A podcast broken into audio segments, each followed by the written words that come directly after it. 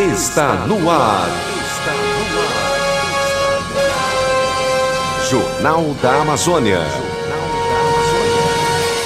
Jornalismo de maior credibilidade no rádio amazonense. Parintins, sexta-feira, 3 de julho de 2020. Primeira sexta-feira, dia de penitência. O Jornal da Amazônia começa agora. Confira os destaques desta edição. Festa do Carmo se aproxima e Paróquia da Catedral define atividades sócio-religiosas. Secretaria de Cultura aguarda a regulamentação da Lei Aldir Blanc para auxílio emergencial a profissionais da cadeia produtiva da cultura. Mini Bumbá Caprichoso firma parcerias para captação de recursos. Soma de mortes por Covid-19 nos últimos 15 dias é menor que recorde diário no Amazonas. Isolamento social afeta diretamente a idosos, maior grupo de risco na pandemia. Em primeira semana de reabertura, a PAC Parintins ressalta intenso fluxo de pessoas. Defensoria Pública do Estado do Amazonas, Polo Parintins, pede explicações de apagões da Amazonas Energia. Prefeitos e governadores de várias cidades estão na mira de operações da Polícia Federal. A partir de agora, no Jornal da Amazônia. Notícias. Notícias. As notícias em primeiro lugar. 12 horas e 1 minuto, boa tarde. Religião. Três dias separam os devotos de Nossa Senhora do Carmo da festa da padroeira da Diocese de Parintins. Mas diante da pandemia do novo coronavírus, a igreja local segue as recomendações de se evitar aglomerações no período da festividade que ocorre de 6 a 16 de julho. Por isso não haverá a festa da Virgem do Carmo com a participação maciça dos fiéis como em outros anos, quando a manifestação religiosa atraía milhares de pessoas entre romeiros, peregrinos, devotos da região do Baixo e Médio Amazonas. O vigário-geral da Diocese e pároco da Catedral, Padre Dorival Nascimento, lembra aos fiéis que a Diocese de Parintins prima pela saúde das pessoas e, sobretudo, segue as orientações da CNBB, Conferência Nacional dos Bispos do Brasil. O CNBB né, tem, um, tem uma orientação né, de não fazer romarias, não fazer procissões, né, peregrinações, evitar momentos de aglomeração. Né? O nosso desejo era fazer a procissão, mas tem uma orientação, né? a gente tem que ser obediente a isso. Né? estamos, a, a, as pessoas né, entendem que esse momento é o momento de a gente ainda ficar em casa. Nós não queremos que a festa do Carmo seja o momento das pessoas se contaminarem. Lembrando que todos os dias a igreja está aberta. E na catedral sempre permaneceu aberto durante a pandemia e vai continuar durante a, a festa. Então você que fez uma promessa, para você que é idoso, você tem aí essa parte da manhã para vir à igreja fazer sua oração. É, nesse sentido, para fazer sua oração, é, quanto à questão da participação, nós estamos vendo, verificando, depende muito como que vai se comportar né, a questão da contaminação daqui para até lá do, até dia 6, dia 10 ali. Então, nos aguardem ainda né, as orientações que nós iremos dar a partir né, aqui mesmo da Rádio Alvorada e das redes sociais. A festa contará com a programação religiosa transmitida pela internet e pela Rádio Alvorada de Parintins FM, tendo como pregador Padre Vicente Pavan, missionário do PIMI. Padre Dorival destaca que a Praça da Catedral será ornamentada para dar tom amarelo e branco, cores do Vaticano, para manifestar que a Diocese de Parintins está em festa. Temos que fazer a ornamentação da praça. Já começa desde agora uma campanha de TNT, branco e amarelo, amarelo né? Para fazermos ali na, na praça né, a ornamentação. Não vai ter a festa, não vai ter o arraial, mas a gente tem que né, ambientar. O ambiente tem que, tem que dizer que nós estamos em festa. Né? Na nossa casa, nossa família, então nós vamos ornamentar a praça. Então você que queira doar TNT né, na, nas cores amarelo e branco, né, nós iremos receber lá na Secretaria Paroquial né, todos os dias para que nós possamos fazer essa ornamentação da praça, né, para que, de fato, estejamos em festa né, a partir do ambiente né, simbólico da praça ornamentada.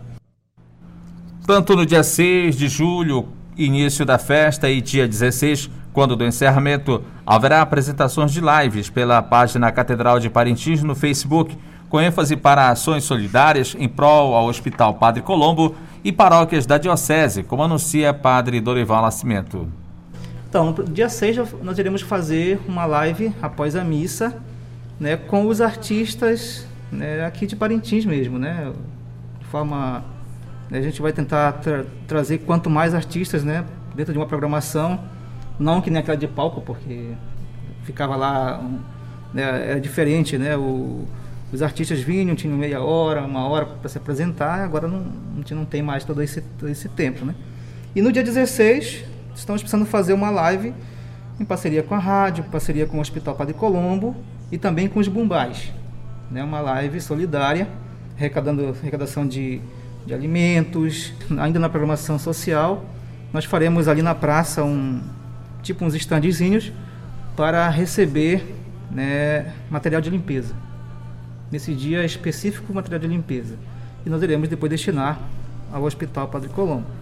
E durante a semana, do dia 10 ao dia 16, você pode né, procurar a Secretaria Paroquial para levar a sua doação.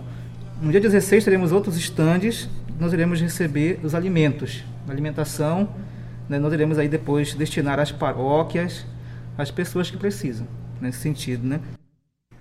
As pessoas que queiram fazer doações tanto para a tenda solidária quanto para a paróquia, que costumeiramente recebe donativos de pagadores de promessas, Padre Dorival orienta que podem fazê-las no escritório da paróquia e nas tendas, na Praça da Catedral. Alguém pode perguntar, mas os donativos, né? Que pessoas tinham feito promessas, né, para pagar esse ano, né? Muitas pessoas doar caixa de frango, arroz, mas pode continuar doando, né, se for arroz, se for mantimentos, né, levar lá. Mas também você pode é, reverter esses mantimentos em, em valor, né, e entregar na Secretaria Paroquial, né, procurar lá a Secretaria Paroquial que sempre está funcionando né, de, de, de 8 às 12 horas. Conforme, conforme o, aí o, o novo decreto, a gente também pode estender até um pouco mais nesse sentido. Né? Nós temos também uma conta que você pode fazer sua doação né, financeira. Você pode anotar, mas depois também nós iremos divulgar isso aqui nas redes sociais. Agência 3703, dígito 6, conta, conta corrente 024 932 932, dígito 7. Essa conta é da Diocese de Parintins, né? Que nós temos o único CNPJ, então você pode doar. Além né, de um QR Code, que nós já, já estamos trabalhando ali, né, através do PicPay, né? Então você também foi, vai poder fazer essa doação tanto durante as lives, como também durante, inclusive no cartaz da festa, terá o QR Code. 12 horas e 8 minutos. Política. O Congresso Nacional promulgou nesta quinta-feira, dia 2, a emenda constitucional de número 107. Ela transfere a eleição municipal deste ano dos dias 4 e 25 de outubro para os dias 15 e 29 de novembro, datas do primeiro e segundo turno. Os parlamentares decidiram adiar o pleito por causa da pandemia do novo coronavírus como destacou durante a sessão o vice-presidente da Câmara, o deputado federal Marcos Pereira, do Republicanos. Adiamos o rito eleitoral pautados pela racionalidade, pelas evidências científicas e pelas orientações dos profissionais da saúde. Mas é importante que se diga: somente alteramos o seu calendário. As eleições de 2020, como ponto máximo do exercício democrático, estão absolutamente preservadas. Ao coordenar a promulgação da nova emenda, o presidente do Senado, Davi Alcolumbre, destacou o papel dos especialistas para convencer o parlamento da necessidade de adiar a eleição.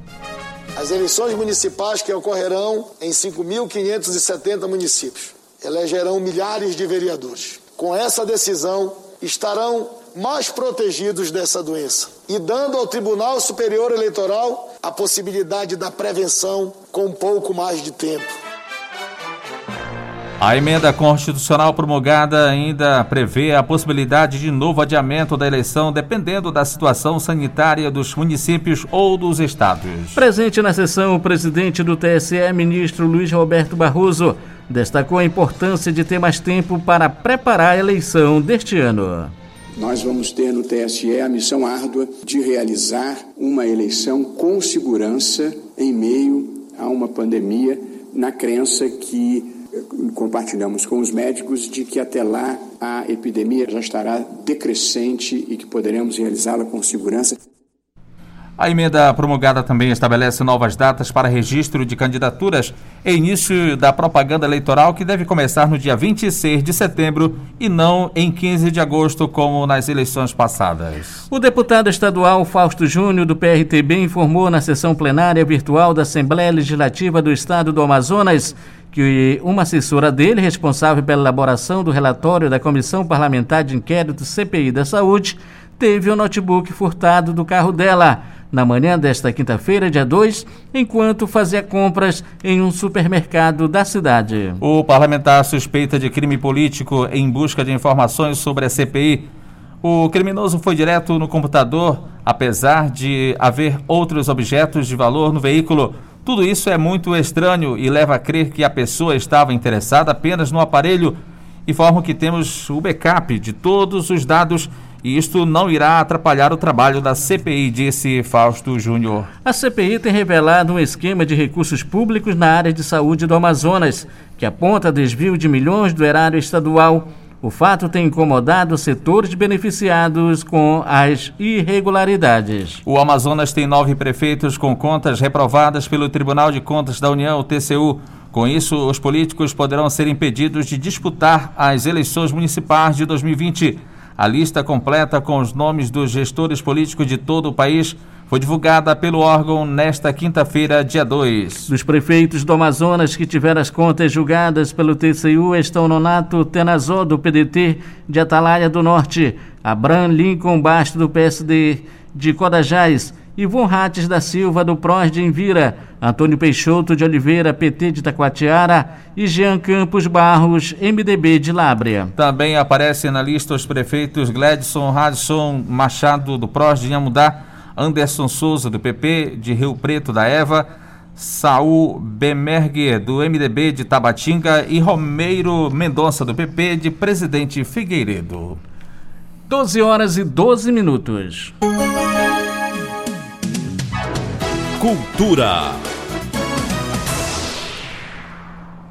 A última reunião do ciclo de diálogos Lei Aldir Blanc Amazonas, realizada na manhã desta quinta-feira, dia 2, explicou como será o tratamento dos editais dentro da lei emergencial que vai transferir para estados e municípios 3 bilhões de reais destinados a trabalhadores da cultura, artistas e pequenas empresas do setor. As reuniões iniciaram no dia 30 de junho pela plataforma Jitsi, com uma apresentação geral da lei e sobre o auxílio emergencial previsto para artistas e profissionais da cadeia produtiva da cultura.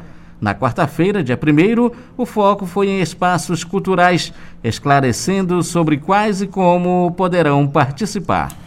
Ontem, quinta-feira, o assessor de Economia Criativa da Secretaria, Turinco Bessa, conversou com os participantes sobre os editais ele disse que ainda estamos esperando a regulamentação da lei para poder entrar em mais detalhes. A diretoria da Associação Folclórica Boi Bumbá Caprichoso em Miniatura informou aos seus sócios, torcedores e contribuintes que está em pleno trabalho de regularização da documentação da entidade, a fim de firmar parcerias e captar recursos para serem aplicados no setor social e cultural do Mini Bumbá. Para alcançar as metas azul e branco, o presidente do Mini Caprichoso, Ju Luci Jones Monteiro informa que será promovida uma rifa com o objetivo de arrecadar recursos destinados à regularização dos documentos da mini agremiação folclórica.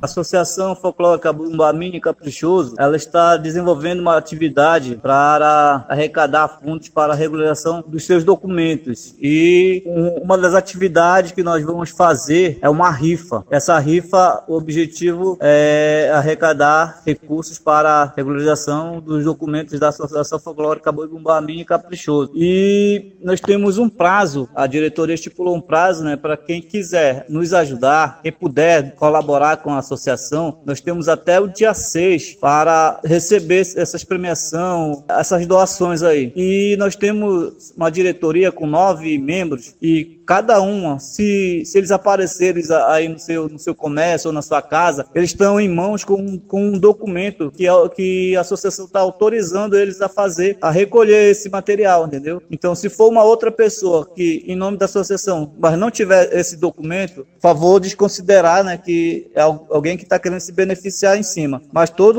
a nossa diretoria, são nove pessoas, ela está em mãos com esse documento. Então, se aparecer no, no seu estabelecimento ou na sua casa, entendeu? Se você puder contribuir, você está ajudando a Associação Folclórica Grupo Mini Caprichoso.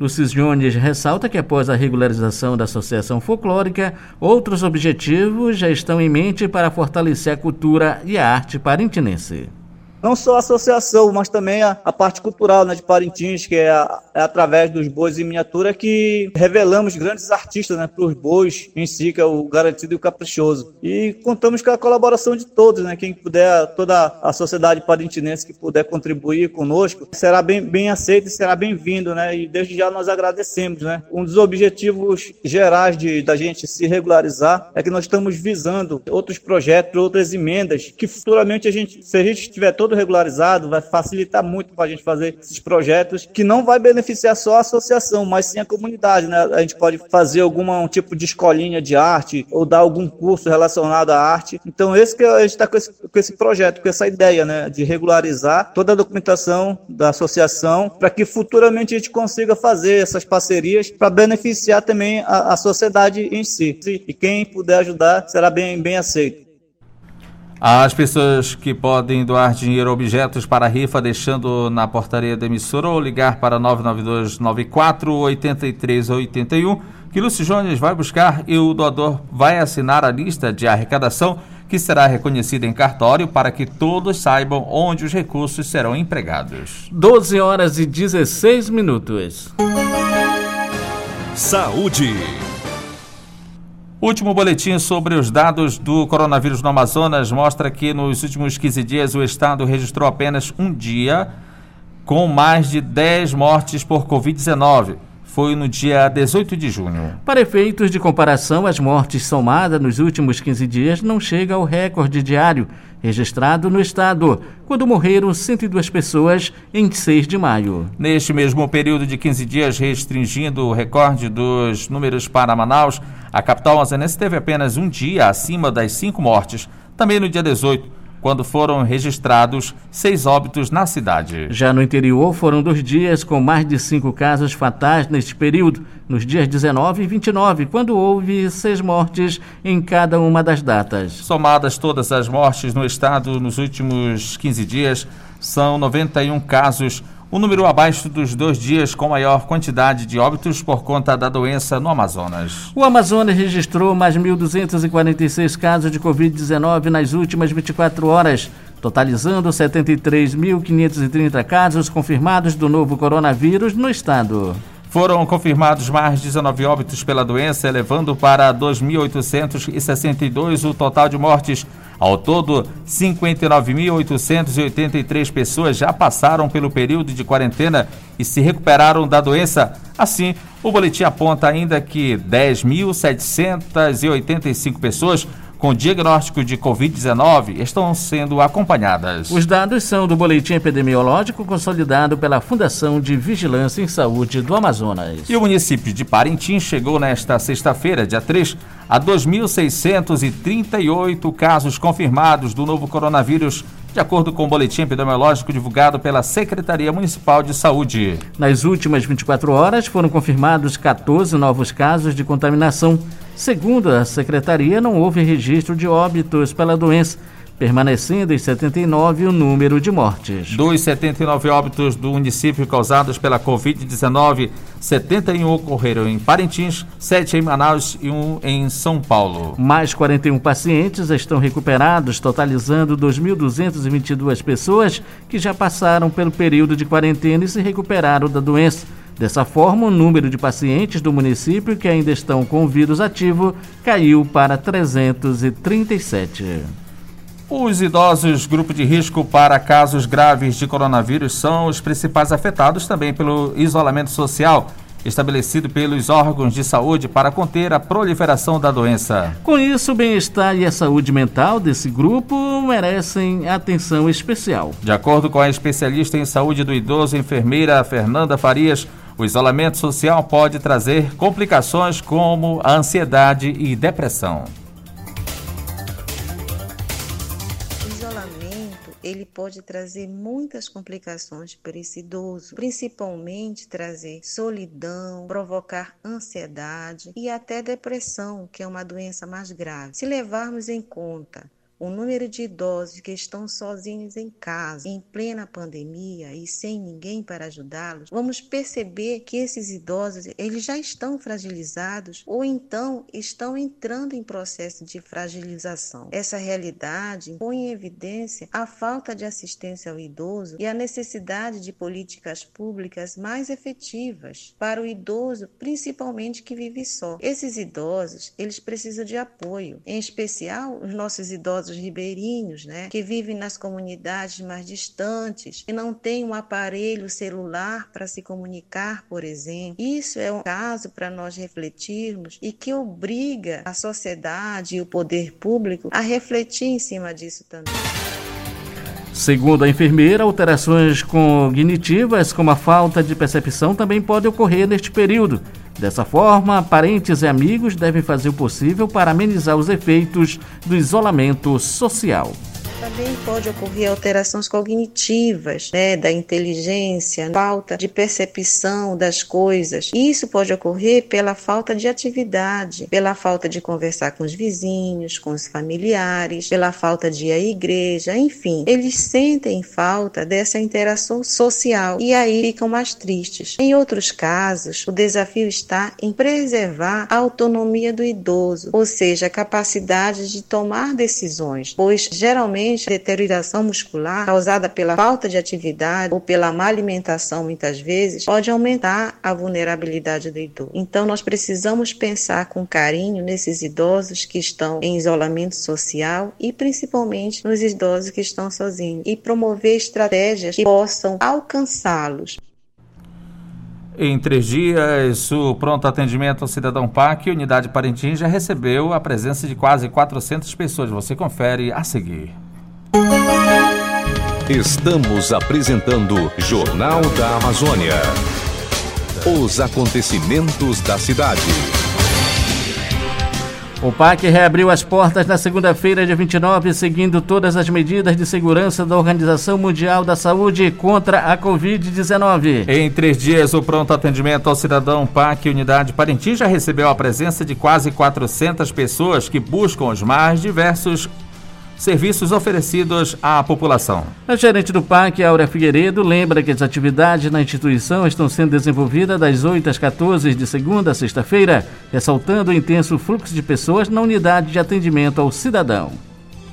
Parintins segue com um fluxo bem grande de atendimento, né? A grande procura pelo atendimento do Detran, da FEAM, do SEBRAE, da identidade, marcação de exame.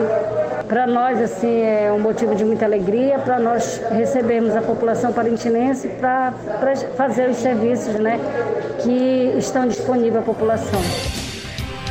Por conta dos constantes desligamentos no serviço de energia do município de Barreirinha, a Defensoria Pública do Estado do Amazonas, Paulo Zeca Pontes, encaminhou nesta quarta-feira, ou seja, na quarta-feira, dia 1 de julho, ofício à direção da Amazonas Energia pedindo explicações sobre os apagões. Segundo o ofício número 554/2020, assinado pelos defensores públicos Gabriela Gonçalves e Gustavo Cardoso, a Defensoria Pública informa que a população de Barreirinha vem relatando transtornos ocasionados pelas interrupções no fornecimento de energia na cidade, sem prévio aviso e sem oferta de quaisquer justificativas técnicas efetivas. O defensor Gustavo Cardoso explica que a Defensoria Pública do Estado alerta a direção da concessionária de energia de que o conhecimento da empresa, por meio do artigo 6 do parágrafo 3 da Lei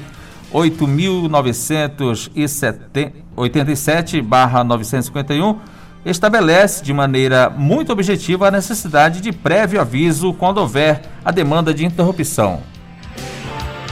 Em relação a questão do ofício que a Defensoria Pública direcionou à unidade da Amazonas Energia em Barreirinha, Fernando, é importante colocar que essa ação ela nasceu da denúncia e do contato permanente com o povo barreiriense. Isso porque, embora se vivencie no momento um contexto de teletrabalho como regra, é certo que a Defensoria Pública jamais deixou de estar próxima à população em inúmeras demandas que, inclusive, já foram noticiadas aqui nesse espaço. E a partir do momento que a população colocou que vem havendo de uma maneira muito recorrente o que se chama de apagão no município de Barreirinha, também no interior dessa região, a Defensoria Pública decidiu direcionar um ofício à empresa concessionária de energia, colocando exatamente que a lei de serviços públicos, ela de uma maneira muito enfática, coloca uma obrigação de que se faça um aviso prévio aos consumidores em caso de necessidade de interrupção de qualquer serviço público. Não se precisa falar muito aqui o quanto a energia é considerada essencial a qualquer povo do mundo. Por isso mesmo, é ilícita a conduta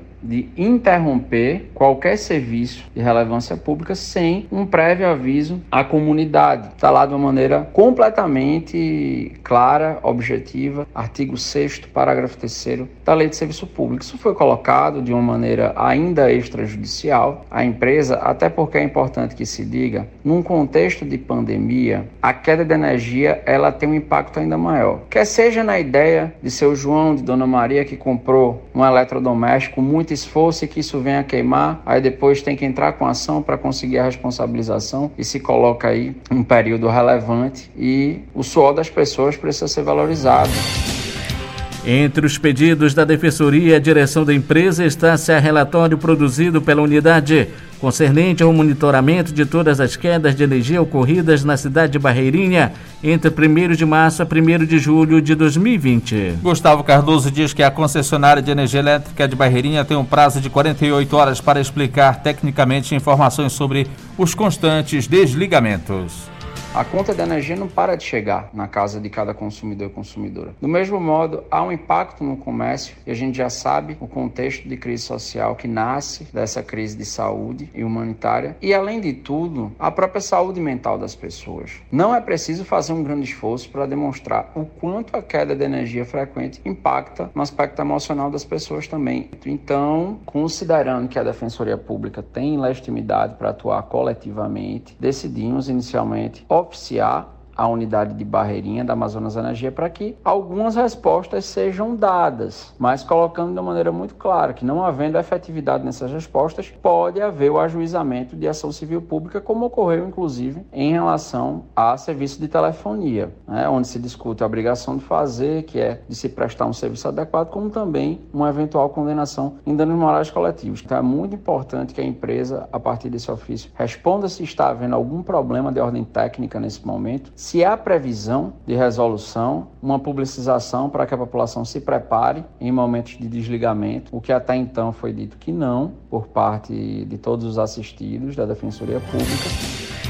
O Ministério Público do Estado do Amazonas, pelo Grupo de Atuação Especial e Combate ao Crime Organizado GAECO, pediu a condenação da ex-secretária de Estado de Infraestrutura do Estado do Amazonas, Valdívia Ferreira Alencar, por corrupção ativa. Na denúncia, a ex-secretária da CEINFRA, depois de receber uma negativa em tentativa de suborno ao servidor do órgão responsável pelo laboratório, que atestaria a qualidade das obras públicas de pavimentação no Estado, para que laudos falsos fossem emitidos, desativou o laboratório e contratou uma empresa por 103 milhões, ou seja, 133 milhões de reais para fazer o trabalho antes feito pelo laboratório que tinha então plena capacidade técnica. De acordo com a investigação, no ano de 2014, Valdívia Alencar foi procurada pelo então chefe do Laboratório de Análise de Solos e Asfalto da CEINFRA, Glaupécio Castelo Branco, que mostrou preocupação com o fato de que, desde o início da gestão da secretária,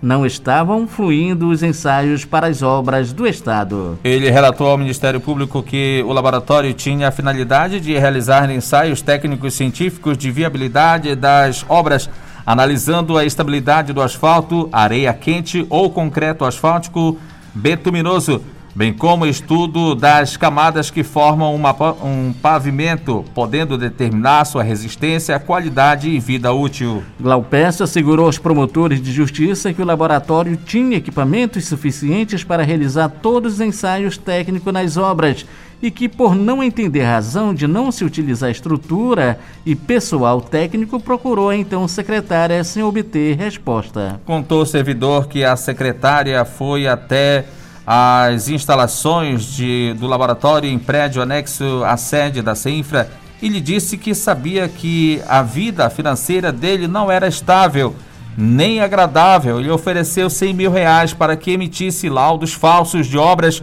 já concluídas no Estado, inclusive antigas, e mais de 10 mil reais mensais para emitir laudos falsos de obras em curso e, e, futuras. Assim, o laboratório passaria apenas a emitir laudos sem que, de fato, material algum fosse coletado nas obras da CEINFRA em todo o estado do Amazonas. Em Parintins, Amazonas, Brasil, 12 horas e 30 minutos. Alvorada. Jornalismo sério e comprometido com a verdade. Final desta edição do Jornal da Amazônia, uma produção e realização do Departamento de Jornalismo do Sistema Alvorada de Comunicação, emissora da Fundação Evangelho Nuciande. Mesa de áudio, Lian Cavalcante. Transmissores, Agnaldo Magalhães. Reportagens, Ednilson Maciel, Fernando Cardoso e Rafaela Soares. Direção Executiva, Padre Carlos Caridade. Coordenadora de Programação, Luceli Monteiro. Edição, Ednilson Maciel. A apresentação de Fernando Cardoso. Ednilson Maciel. Esta edição do Jornal da Amazônia transmitida pelas emissoras do Sistema Alvorada de Comunicação, rádios AM, FM online e pelo Facebook. O Jornal da Amazônia volta segunda-feira, dia 6 de julho, ao meio-dia. Alvorada, 52 anos, missão de informar, educar e evangelizar. Você fica agora com o programa Meu Cristo Jovem. Para você, uma boa tarde. Boa tarde.